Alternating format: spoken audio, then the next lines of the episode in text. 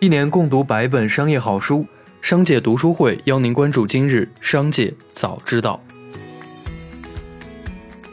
首先来关注今日要闻，针对部分网友质疑的鸿星尔克五千万捐赠事宜，二十五日，鸿星尔克总裁吴荣照回应称，目前已经发出部分的物资，我们将根据两个慈善机构的需求，陆续的履行我们的捐赠承诺，请不要神化鸿星尔克。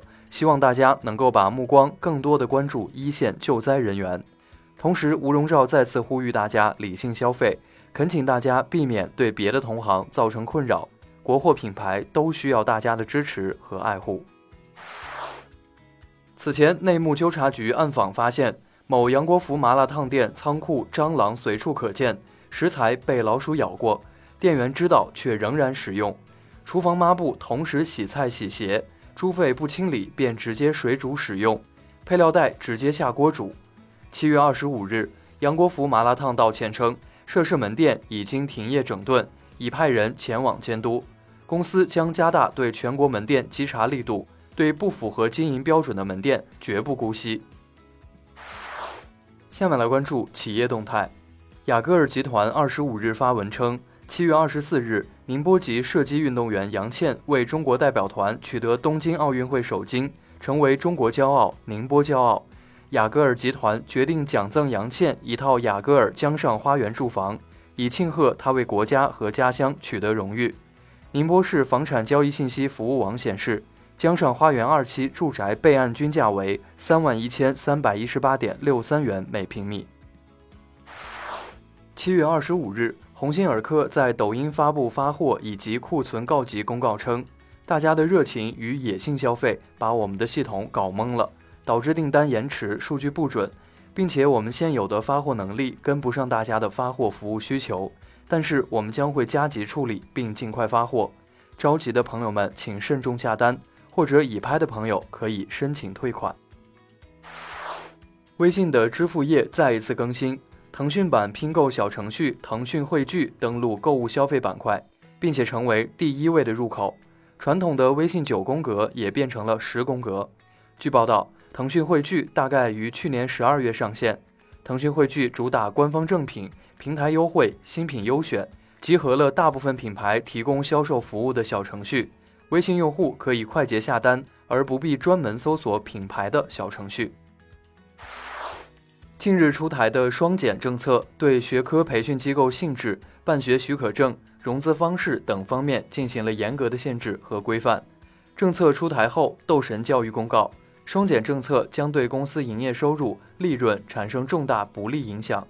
秦尚股份回应称，龙文教育面临重大政策风险，非营利性机构的定位和可能的限价措施，都将对龙文教育的盈利能力产生重大不利影响。学大教育称。公司主营的 K 十二教育培训业务预计将受到影响。河南省慈善总会官网显示，二零二一年七月二十五日，华为技术有限公司向河南省慈善总会捐赠三千万元，用于支援河南省抗洪救灾。近日，益禾堂新品宣传视频配上了“空姐的品质，吉祥村的价格，这一大杯够你三四个秘书喝”等文案。网友纷纷痛斥其广告文案涉嫌侮辱女性。对此，益禾堂发布致歉信称，由于品牌方监管和审核不力，对个人博主发布的原创的益禾堂打卡视频进行了传播。对此，品牌方深感自责，已下架了各平台相关视频。今年五月以来的亚马逊封号风波波及超五万中国商家。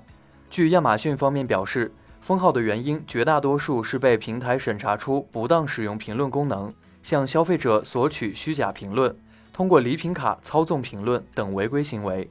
对此，商务部回应称，将为企业提升风控水平、加强与国际经贸规则和标准对接提供帮助，坚决支持企业采取合理措施保护自身合法权益。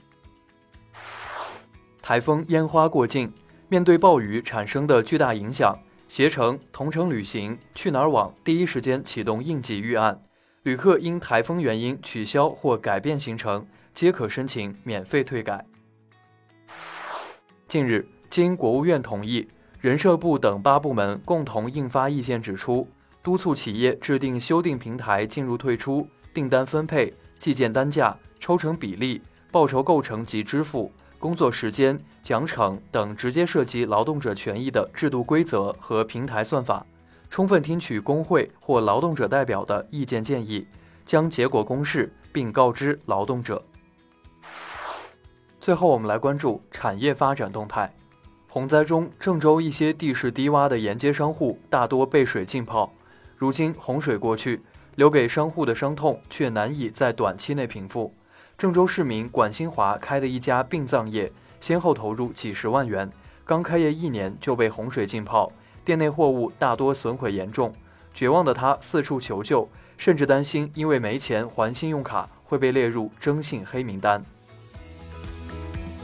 以上就是本次节目的全部内容，感谢您的收听，我们明天再会。